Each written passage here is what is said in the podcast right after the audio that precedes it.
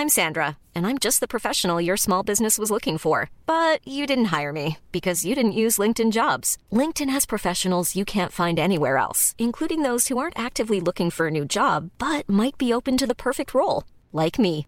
In a given month, over 70% of LinkedIn users don't visit other leading job sites. So if you're not looking on LinkedIn, you'll miss out on great candidates like Sandra. Start hiring professionals like a professional. Post your free job on linkedin.com/people today.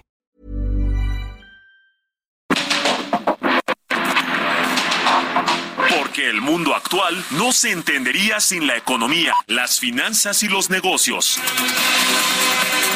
Acompaña a Mario Maldonado, el columnista de negocios más joven y objetivo del periodismo financiero en su programa. Bitácora de negocios.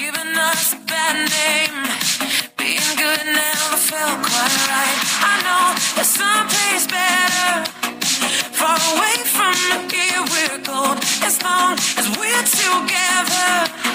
Hey, yeah, we were born to run away. Oh, oh, top down, no doubt. We were born to run away. Oh, oh, break out, blue horizon.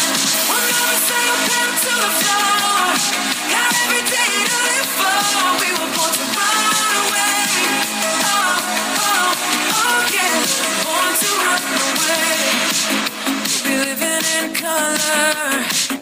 Yesterday was black and white. And we're looking over my shoulder. We'll be in paradise. I know there's someplace better. Far away from here we're gold. As long as we're together. Hey, yeah, yeah. We were born to run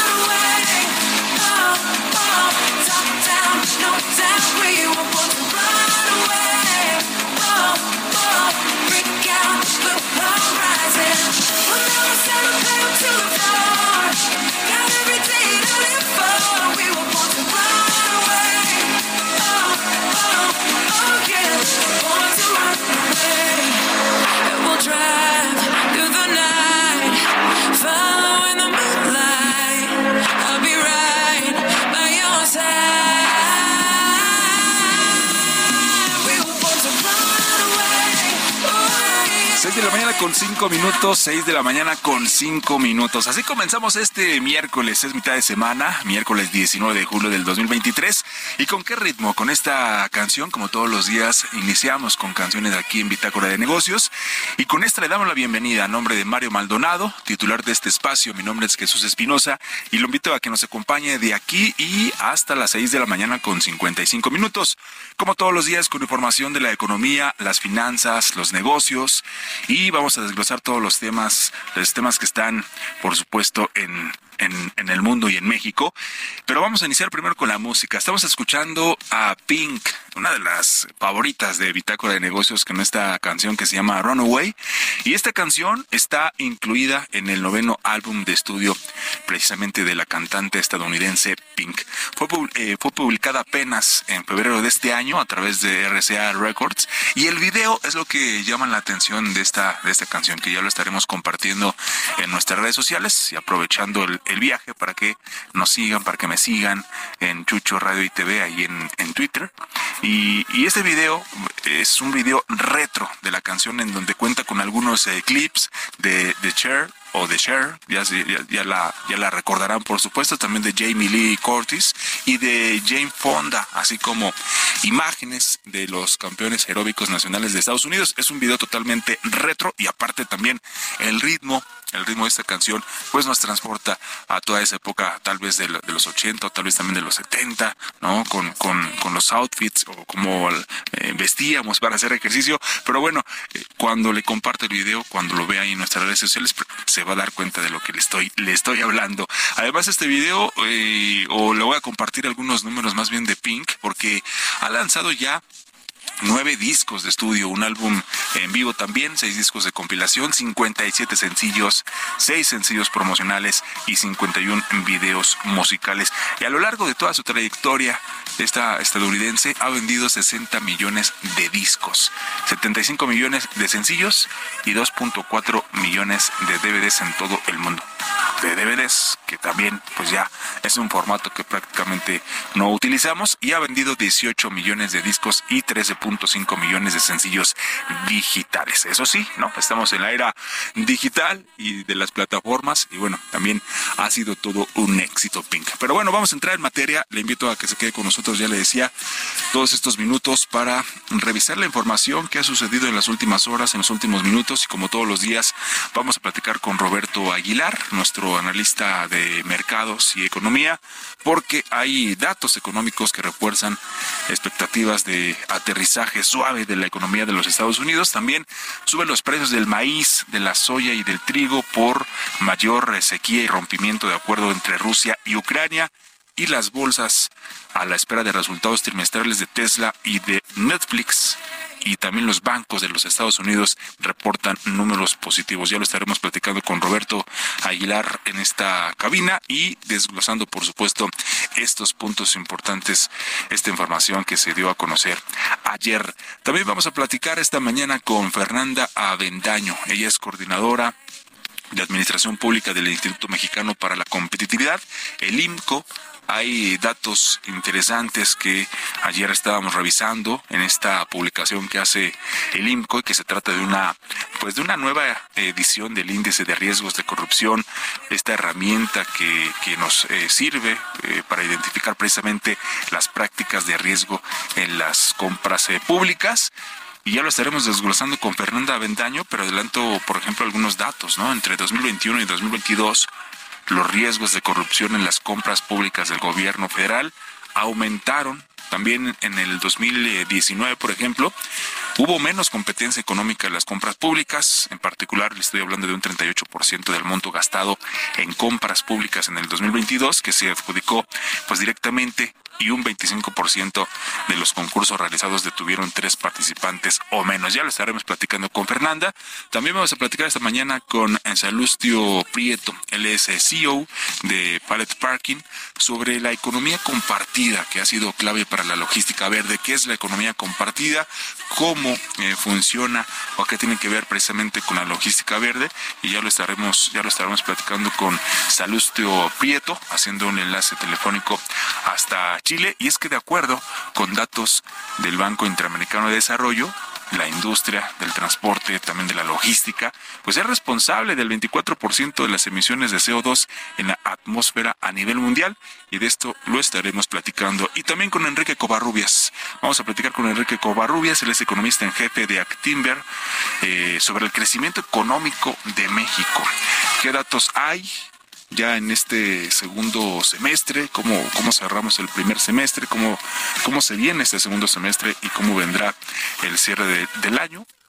Y es que la economía mexicana pues está mostrando pues una dinámica pues más positiva de lo que se anticipaba para este para finales del 2022, pero bueno, ya lo estaremos platicando a detalle con Enrique Covarrubias. Así que lo invitamos a que se quede con nosotros, nos escuchamos por supuesto, estamos en vivo transmitiendo desde la Torre Carrachi aquí en el 98.5 de FM en la Ciudad de México, pero también nos escuchamos en Guadalajara, estamos en Monterrey, en Oaxaca, en Tepic, en Chilpancingo, en Yucatán, en McAllen, también allá en Estados Unidos. Así que y también lo invitamos a que nos escuche en el Spotify, si si no nos puede escuchar en vivo de 6 a 6.55 de la mañana, pues seguramente ya también nos está escuchando a través de estas plataformas y ahí, y ahí podemos tener contacto y estar en comunicación. Así que quédese, ya iniciamos y como todos los días le presento un resumen con lo más importante de las últimas horas.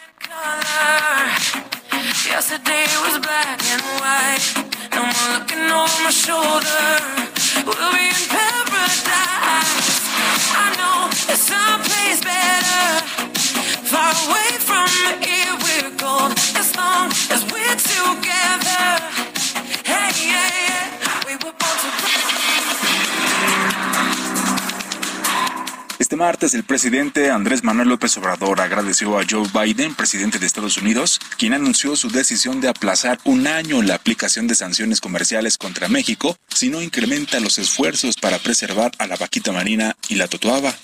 Agradecer al presidente Biden porque de él dependía que se aplicaran aranceles o medidas contrarias a nuestro comercio, embargos, debido a que había una denuncia que supuestamente hablaba de que no se cuidaba la vaquita marina y el presidente Biden ayer resuelve no implementar ninguna medida en contra de México. El Ejecutivo Federal confirmó que visitará Colombia y Chile en septiembre, donde abordará temas de cooperación para enfrentar el narcotráfico y por el aniversario del asesinato de Salvador Allende. Especialistas coincidieron en que la economía de México podría presentar una desaceleración en 2024. Esto a pesar de que se prevé un crecimiento del Producto Interno Bruto de 2.3% para este año y a que se ha logrado mantener una tendencia alcista durante ocho trimestres consecutivos. Durante el primer trimestre del 2023, Argentina se consolidó en el podio de países con mayor inversión extranjera directa en México. De acuerdo con datos de la Secretaría de Economía, el territorio mexicano captó 1.739.6 millones de dólares de inversión extranjera directa del país sudamericano, ubicándose solamente por debajo de Estados Unidos y España. La aerolínea de bajo costo Viva Aerobús dio a conocer que contará con tres nuevas rutas desde el Aeropuerto Internacional Felipe Ángeles, con destino a Hermosillo, Ixtapas y Guatanejo y Mazatlán. A través de un comunicado, la empresa detalló que las nuevas rutas obedecen a la creciente demanda de conectividad aérea en la zona metropolitana del Valle de México, además de que permitirá a los usuarios ahorrar en el transporte para abonar directamente a la derrama económica vinculada al sector turístico y comercial. El banco Goldman Sachs revisó a la baja las probabilidades de que la economía de Estados Unidos sufra una recesión económica en los próximos 12 meses, al ubicarlas en un 20% desde el 25% previo, principalmente gracias a los datos que muestran una actividad económica positiva.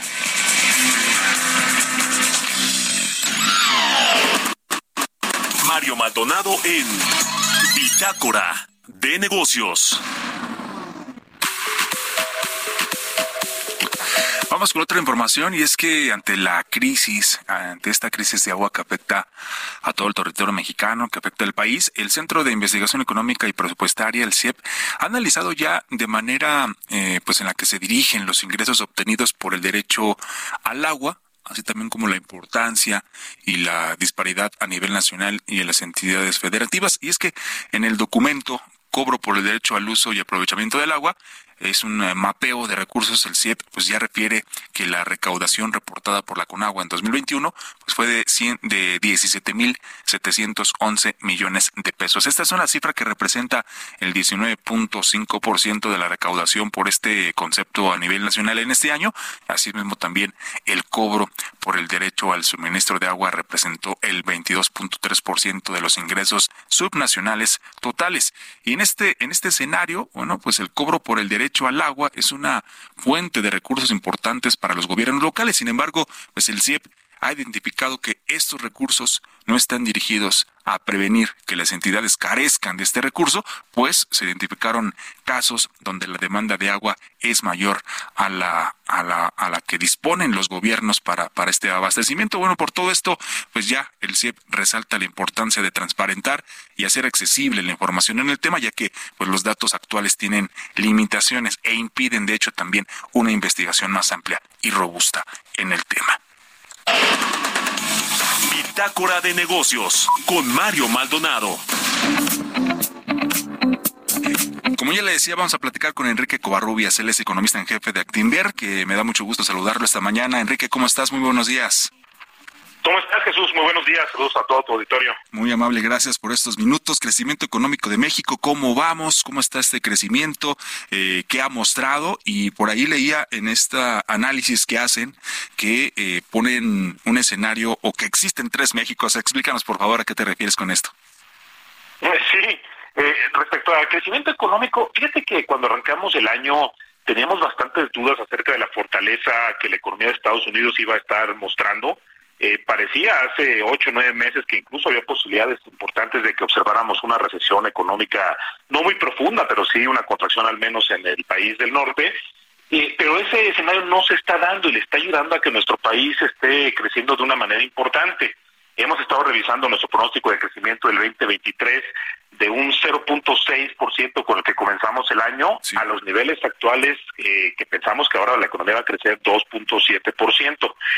Ahora, ¿cuáles son estos factores que han estado haciendo que la economía mexicana crezca de una manera relevante? Uno de ellos ha sido, sin lugar a dudas, la integración económica que estamos teniendo estado llegando inversión extranjera directa a una velocidad importante, al paso que vamos, este año puede estar superando los 35 mil millones de dólares de inversión extranjera directa, pero es una inversión que está focalizada en, los estados del país que de por sí ya tenían una capacidad manufacturera importante. Estados tanto de la frontera norte como del Bajío y este corredor que une al Bajío con, con la frontera con la frontera norte de nuestro país, exportación tanto a California como a Texas. Pero lo interesante es que otros estados del país no necesariamente integrados a la economía de Estados Unidos, también están teniendo factores de crecimiento relevantes. Uno de ellos, por ejemplo, las remesas. Eh, las remesas que para algunos estados del país eh, que han tenido más debilidad en su sector industrial, estados eh, como Zacatecas, como los estados del Pacífico Sur, han encontrado a través de las remesas un factor contracíclico de crecimiento y con estos estados eh, las puras remesas pueden llegar a representar entre un 20 y 25% de lo que la economía en su conjunto vale. Son remesas que ya conocimos el, el, dato de, abril, que en el acumulado está a punto de llegar a 61 mil millones de dólares en los últimos 12 meses y con ello el consumo económico de nuestro país ha estado reactivándose o por razones de, razones de inversión o por razones de consumo, principalmente a través de las remesas. Sí, y bueno, estos escenarios que comentas eh, eh, en la situación en que se encuentra la economía mexicana, ya nos decías, ¿no? También que pues ha dependido eh, mucho de lo que pasa en Estados Unidos, o no de lo que pasa en Estados Unidos, ¿no? Sino que esta sinergia que se han ido acompañando, por ejemplo, lo de las tasas de interés, tanto de la Fed como del Banco de México, y el fenómeno este del nearshoring, ¿no? Que ha venido también a catapultar, pues, un poco la presencia de las empresas aquí en nuestro país. Sí, así es. Hay, estados del país, por ejemplo, eh, Baja California Sur, que estuve ahí hace unas semanas, en el cual la inversión extranjera directa representa casi el 7% de, de su economía. Eh, son inversiones que hablan no solamente de la integración manufacturera, que es algo que estamos acostumbrados a volcar a ver en nuestro país con este componente exportador, sino que también esta integración ha ocasionado que en sectores y en estados que tradicionalmente no hubiéramos imaginado que esta integración se diera a esta velocidad también se están dando.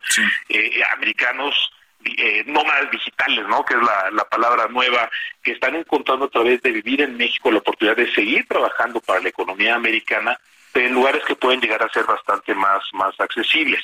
Adicional a eso, pues la, la tendencia de Shoring ha ocasionado inversiones importantes en este momento en el sector de logística, pero que en los siguientes trimestres esta inversión debería estarse convirtiendo también en una inversión eh, ya más manufacturera, ¿no? Inversión de capital, inversión de, de máquinas. Eh, se está preparando México también eh, en temas de, infraestructura para poder continuar con este proceso de, integración. Eh, hay que destacar, por ejemplo, toda la inversión que se está realizando en construcción de transporte, en urbanización, principalmente en la península de Yucatán y en general en el sur y el sureste del país, proyectos que están impulsados principalmente por un gasto de, gobierno, ¿no? todos los proyectos mismo o el Tren Maya, que también están generando proyectos de infraestructura que están ocasionando que la economía mexicana crezca. Eh, y por si fuera poco, hemos estado viendo que la dificultad más importante que las empresas están encontrando en este momento para continuar con estos proyectos de expansión ha sido la necesidad de encontrar mano de obra calificada que pueda integrarse a este a este crecimiento. Los salarios en general de México siguen creciendo, el salario mínimo en particular se ha revisado de una manera importante en los últimos cinco años y estos trabajadores eh, seguramente en los siguientes meses verán todavía incrementos adicionales en su salario eh, por esta por esta escasez de mano de obra calificada. Entonces, eh, ayer escuchaba, por ejemplo, a funcionarios de la Secretaría de Hacienda que hablaban de una economía mexicana con su expectativa crecer eh, 3%, eh, 3%, que además es el mismo número que han traído desde que comenzó el año y que, y que en realidad sí parece que se está materializando esta estrategia de, crecimiento eh, en, los, en, los, tres Méxicos que estamos, que estamos discutiendo y que podría estar México creciendo al menos en 2% altos, pero 3% bajos no hay que descartar. Pues ya lo estaremos, ya lo estaremos observando. Nos faltan minutos para seguir conversando, Enrique, también sobre el efecto del tipo de cambio en las finanzas públicas, pero ya lo estaremos eh, conversando en, en otra oportunidad. Como siempre, muchas gracias, Enrique Covarrubias economista en jefe de Actinver. Al contrario, Jesús, gracias a todos, muy buenos días. Nos escuchamos, gracias, muy buenos días. Economía y mercados. Roberto Aguilar, ¿cómo estás? Muy buenos días. Hay datos económicos, también está lo del maíz, ya nos decías, y qué pasa con los bancos en los Estados Unidos. ¿Qué tal Jesús? Me da mucho gusto saludarte a ti y a todos nuestros amigos. Fíjate que hay varios datos en la economía de Estados Unidos que nos hacen pensar, uno, que las previsiones del crecimiento de esta economía para el segundo trimestre serán mejor de lo esperado y dos, que es lo más importante, que habrá un aterrizaje suave para la economía estadounidense. Es decir, se descarta o se está pateando cada vez más la posibilidad de que haya justamente un tema de, recesión en Estados Unidos, importante por nuestro principal socio comercial eh, y bueno, pues esto creo que también vale la pena resaltarlo. También las acciones estadounidenses subieron ayer impulsadas por una serie de datos sólidos, sobre todo del sector bancario, que ayudaron justamente al Dow Jones a registrar su mayor racha de ganancias diarias en más de dos años. Hoy se esperan eh, datos importantes, los reportes de Tesla y de Netflix, más tarde estaremos pendientes. Pero por el otro lado te comento que justamente la inflación británica cayó más de lo previsto en junio y fue la más baja en más de un año, situándose en, en 7.9% y esto sorprendió al mercado porque bueno, pues al final del día dicen que podría aliviar en parte la presión que tiene el Banco de Inglaterra para que siga subiendo con fuerza las tasas de interés. Por el otro lado, te platico que los futuros de la soya, el maíz y también el trigo, pues están subiendo y esto por dos temas, la previsión de una temporada de sequía más extrema en el medio oeste de Estados Unidos y también pues este rompimiento del acuerdo que había entre Rusia y Ucrania para poder transitar, para poder sacar parte del trigo desde el puerto de Odessa y bueno, pues hay que comentar que el 20% del trigo o de la oferta de trigo a nivel mundial viene justamente de esta región. Y también te comento justamente que el tipo de cambio cotizando en estos momentos en 16.75 se subió un poquito, bueno, ayer tuvimos el 16.69, pero bueno, sigue todavía el tema y con esto esperando justamente la decisión de política monetaria que será en Estados Unidos, que será la próxima semana, mi estimado Jesús. Y como siempre, pues ya nos estarás dando el dato para ver qué sucede allá con la Fed. Eh, no nos, no nos despedimos, Roberto Aguilar, eh, vamos a ir a una pausa, pero regresando todavía tenemos más aquí en Bitácora de Negocios, por supuesto ya viene la, entrevista que le adelantaba con Fernanda Vendaño del IMCO y también con Salustio Prieto. Así que nos escuchamos en unos, en unos minutos, Robert. Gracias, Jesús. Muy buenos días. Perfecto. Bueno, son las 6 de la mañana con 24 minutos. Estamos en este miércoles y vamos a ir a la pausa. Seguimos escuchando a Pink con esto que se llama Runaway, que esta semana estamos escuchando las canciones de los artistas de pop más escuchados en la actualidad. Vamos a la pausa y volvemos en unos minutos.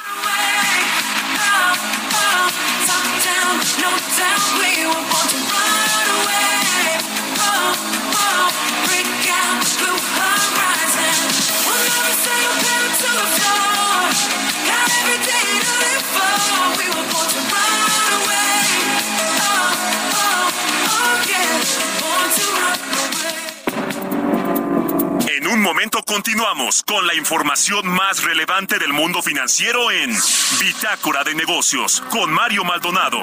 Regresamos.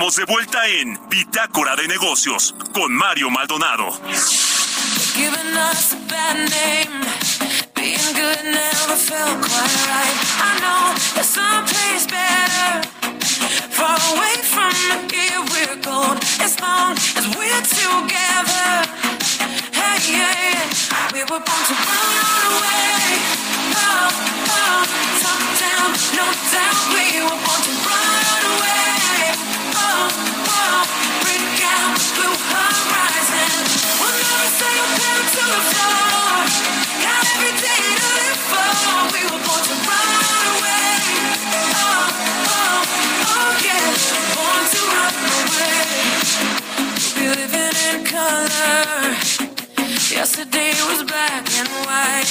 No more looking over my shoulder. We'll be in paradise. I know it's better. Far away from here, we're gold. As long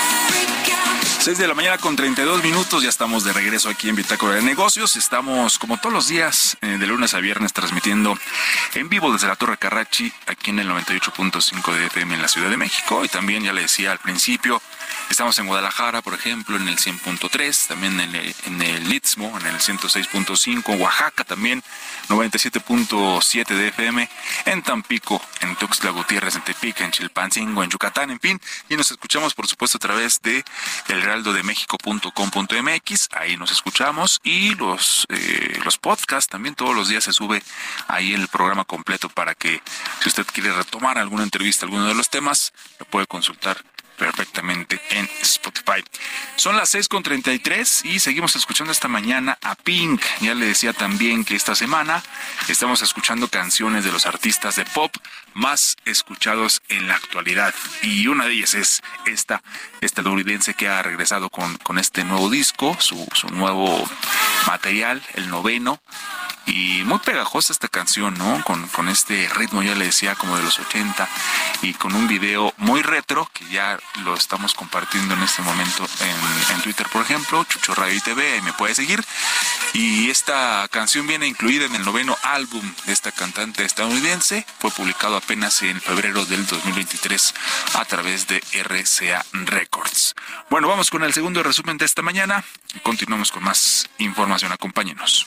on my shoulder. We'll be in paradise. I know there's someplace better, far away from here. Hiring for your small business? If you're not looking for professionals on LinkedIn, you're looking in the wrong place. That's like looking for your car keys in a fish tank. LinkedIn helps you hire professionals you can't find anywhere else, even those who aren't actively searching for a new job but might be open to the perfect role. In a given month, over 70% of LinkedIn users don't even visit other leading job sites. So start looking in the right place. With LinkedIn, you can hire professionals like a professional. Post your free job on linkedin.com slash people today.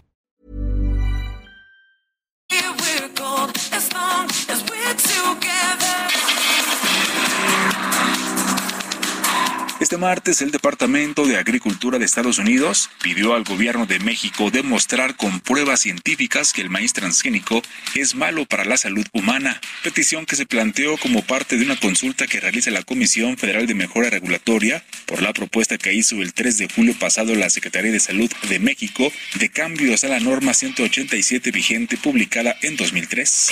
La Confederación Patronal de la República Mexicana manifestó su preocupación porque el Ejecutivo Federal hizo públicos datos de empresas e información personal de ciudadanos del sector empresarial que deberían estar protegidos por ley, lo que genera incertidumbre en el sector privado. Petróleos Mexicanos confirmó que hubo un derrame de crudo de sus instalaciones en el Golfo de México y se debió al cambio en la red de ductos de 30 años de antigüedad en su mayor contrato petrolero. De acuerdo con información de Bloomberg, el principal regulador de Wall Street advirtió que la proliferación de la inteligencia artificial significa que los gobiernos probablemente tendrán que revisar las regulaciones para mantener la estabilidad financiera mundial. Entrevista.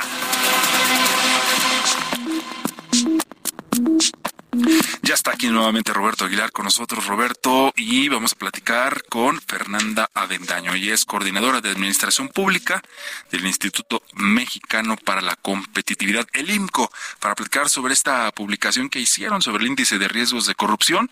Ya le decíamos que es una, es una herramienta para identificar las prácticas de riesgo en las compras públicas y hay, hay muchos datos que por supuesto queremos eh, compartir con usted y desglosarlo precisamente con Fernanda Avendaño. ¿Cómo estás, Fernanda? Te saludos con mucho gusto esta mañana, Jesús Espinosa y Roberto Aguilar.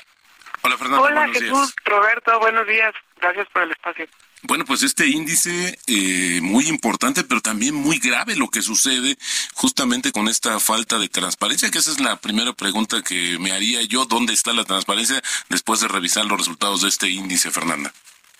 Sí, así es. Pues en, al analizar las compras públicas, pues, lo podemos hacer de distintas formas y ejes. En el INCO nos concentramos en, tres principales, que son la transparencia o la falta de transparencia, competencia y cumplimiento de la ley.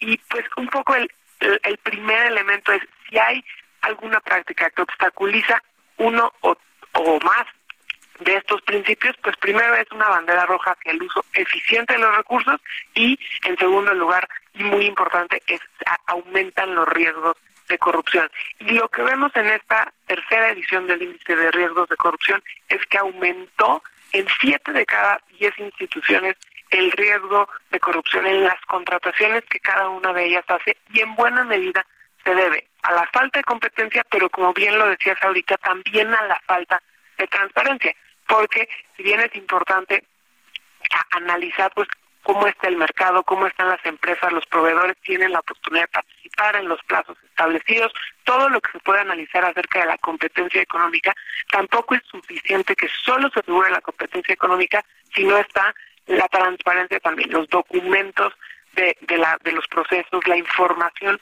pública para cualquier persona, incluyendo a las mismas autoridades que monitorean esta información. Y en el caso de las compras públicas del gobierno federal, falta información de los procesos de adjudicación directa, que son los más, los más importantes de analizar, porque se puede prestar a prácticas de discreción. 16% de las adjudicaciones directas en 2022 no tuvieron el, la documentación completa y pasa lo mismo con los procesos abiertos, las licitaciones públicas, donde el 30% estuvieron incompletos. Esa primera bandera roja de falta de transparencia se empieza a unir con otras que entonces aumentan los riesgos pues, de monitoreo, pero también de corrupción en este en estas transacciones que al final eso son puras transacciones económicas entre privados y públicos. Fíjate que ahora que comentabas acerca de estas asignaciones, para dimensionarlo también lo pusieron ustedes en términos de pesos y centavos y el año pasado esta asignación de 3.464 millones de pesos a empresas de reciente creación, pero también todavía empresas fantasmas, bueno, pues sí, es un, un tema bastante interesante, de más de 2 millones de pesos. ¿Cómo, ¿Cómo explicar también esta situación justamente, Fernanda, y esto cómo se ha venido evolucionando? Justamente a partir del primer eh, índice, ustedes me decían, este es, el, este es el tercero. ¿Cómo, ¿Qué balance hay en este, en este rubro específicamente? Pues mira, ese es un análisis de proveedores de riesgo que sin duda es, pues sí es bastante ah, ah, riesgoso, digamos, manda una señal de alerta que no solo haya tres mil millones de pesos a empresas de reciente creación, que ya sabemos los riesgos que estas empresas eh, involucran, no significa que todas las empresas de reciente creación son sinónimo de un esquema, una red de corrupción, pero sí surge el cuestionamiento de son las mejores ofertas para el gobierno, para las personas, para el Estado, y además medimos, pues son empresas fantasmas, es decir, ya fueron declaradas por el SAT como una empresa que no tiene operaciones y en los últimos años, a pesar de que esa lista ya está pública y actualizada constantemente por el SAT, todavía hay instituciones que contratan hacia a, estas empresas y también empresas sancionadas por la Secretaría de la Función Pública, que esto no significa que no pueden recibir contratos, pero sí que, al, que pues, también tienen ciertas eh, irregularidades a lo largo de los años y esta tendencia de, la, de los tres proveedores de riesgo se ha mantenido. Este año disminuyó el monto, es, es una buena noticia, pero todavía hablamos de tres mil millones de pesos, un poquito más de tres mil millones de proveedores de riesgo, que sin duda es una alerta, aunque es menor a lo que hemos visto en años, por ejemplo, en 2018. Claro. Ahora ya tenemos el diagnóstico, ya tenemos también eh, las conclusiones, los números. ¿Qué, ¿Qué propuesta hay para justamente ir mejorando en este índice de riesgos de corrupción? Eh, nos habían prometido otra cosa, pero bueno, este es un tema que va muy ligado. Pero ¿qué hacer desde el punto de vista del INCO para mejorar justamente en esta medición, Fernanda? Pues mira, yo creo que hay varios elementos y tomando en cuenta también la relevancia de las compras públicas. La primera es que vamos a ver en estos siguientes meses un cambio importantísimo y otro, además, en quién se va a encargar la institución de la compra de medicamentos de material médico, que por mucho años, bueno, desde 2019 era el INSABI, ahora le toca al Bienestar. Si estas prácticas de riesgo se mantienen en compras tan importantes como es la medicamentos y material médico, difícilmente podremos evitar el desabasto, los problemas de sobreprecio, sobrecosto o de cualquier otra irregularidad. Entonces, aquí necesita tanto la Secretaría de la Función Pública como el mismo bienestar detectar cuáles son los los riesgos que además están monitoreados desde hace varios años por el INCO, pero por muchas otras instituciones, para evitar que ahora con el bienestar se repliquen estas prácticas y veamos irregularidades no solo en el abasto, sino también en la proveeduría, sobre todo de, bienes de salud, pero también lo podemos ver en otros sectores como la construcción o la, los, los bienes ya materiales o de equipo para que las mismas instituciones funcionen. Quizás eh, sea un poco anticipado comentar, Fernanda, pero ¿qué expectativas hay de cara a un mayor gasto cuando vienen todos estos procesos electorales, cuando hay también una serie de evidencias de opacidad y sobre todo con el manejo de los recursos? ¿Crees que esto podría ser todavía elevar el riesgo justamente de este tipo de contratos en términos de la corrupción? Sí, totalmente. Una de las pues prácticas que está documentado a nivel internacional y nacional justo tiene que ver con que en los durante los procesos electorales y poquito después de los primeros años o meses del de la, de la administración, vale la pena analizar qué pasa con las compras públicas, porque aumentan los riesgos de empresas que antes no existían y ahora se crearon para cumplir con ciertos objetos y poder satisfacer las necesidades de esa administración o durante el proceso electoral. Entonces, no solo es el, el gasto que claro que va a aumentar, sino también las nuevas prácticas que en estos siguientes meses e incluso hasta el 2024 se empiezan a dar y que al, ser recursos públicos son monitoreables, pero sobre todo auditables y fiscalizables. Bueno, pues eso es interesantísimo verlo desde esa perspectiva y ver, bueno, pues ahora sí con la evolución que pudiera tener este indicador en los siguientes meses. Fernanda Vendaño, coordinadora de Administración Pública del Instituto Mexicano para la Competitividad, eh, Competitividad, perdón, INCO. Gracias por atender la llamada de Bitácora de Negocios. Muy buenos días. Muy buenos días, al contrario, gracias por el espacio.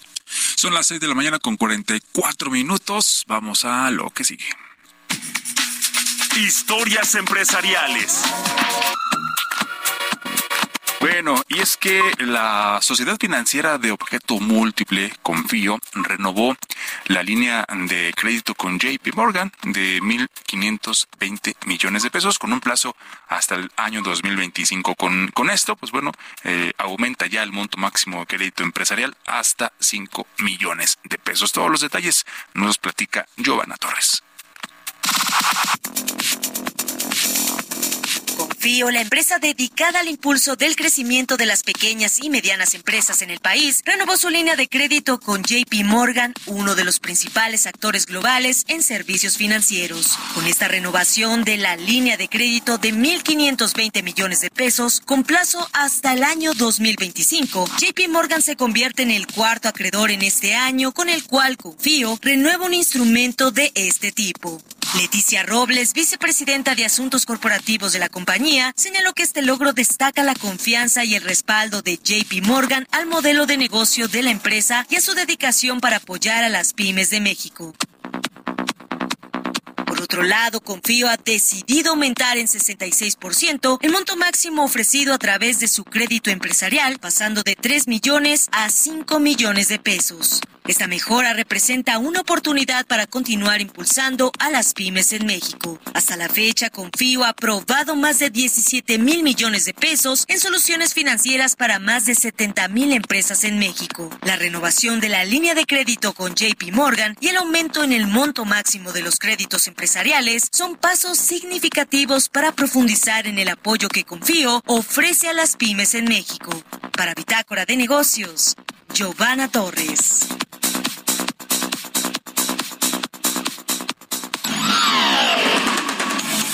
Mario Maldonado en Bitácora de Negocios.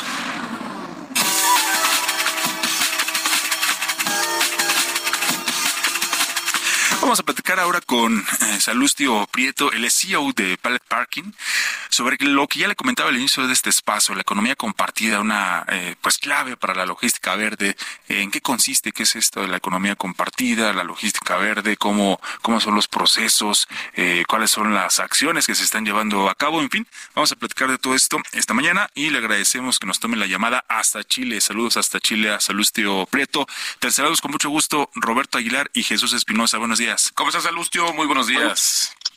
Hola, muy buenos días, Roberto y Jesús. Muchas gracias por la invitación y participar y estar con ustedes hoy día frente a sus auditores. Excelente, muchas gracias. ¿Por qué no comenzamos con por- cómo podemos definir la logística verde?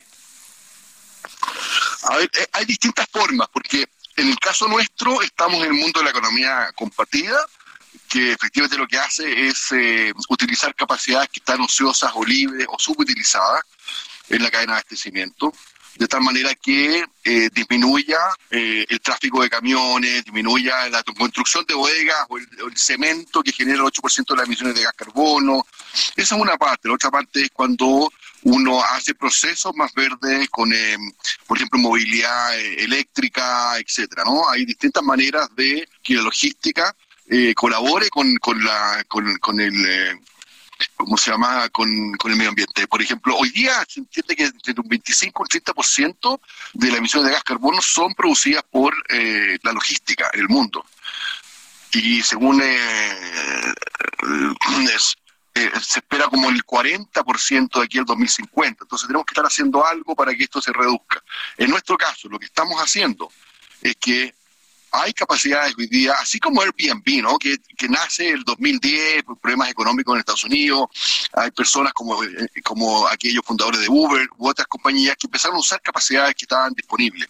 ¿no? Eh, un una, una habitación en un departamento o el auto que se usa el 8% del tiempo en, en, el día y esos fueron entonces en el, en el que llaman peer-to-peer o, el C2C entre, entre personas empezaron a usar el sharing economy, economía compartida. Hoy día está muy en boga el B2B sharing economy, la economía compartida, pero entre empresas.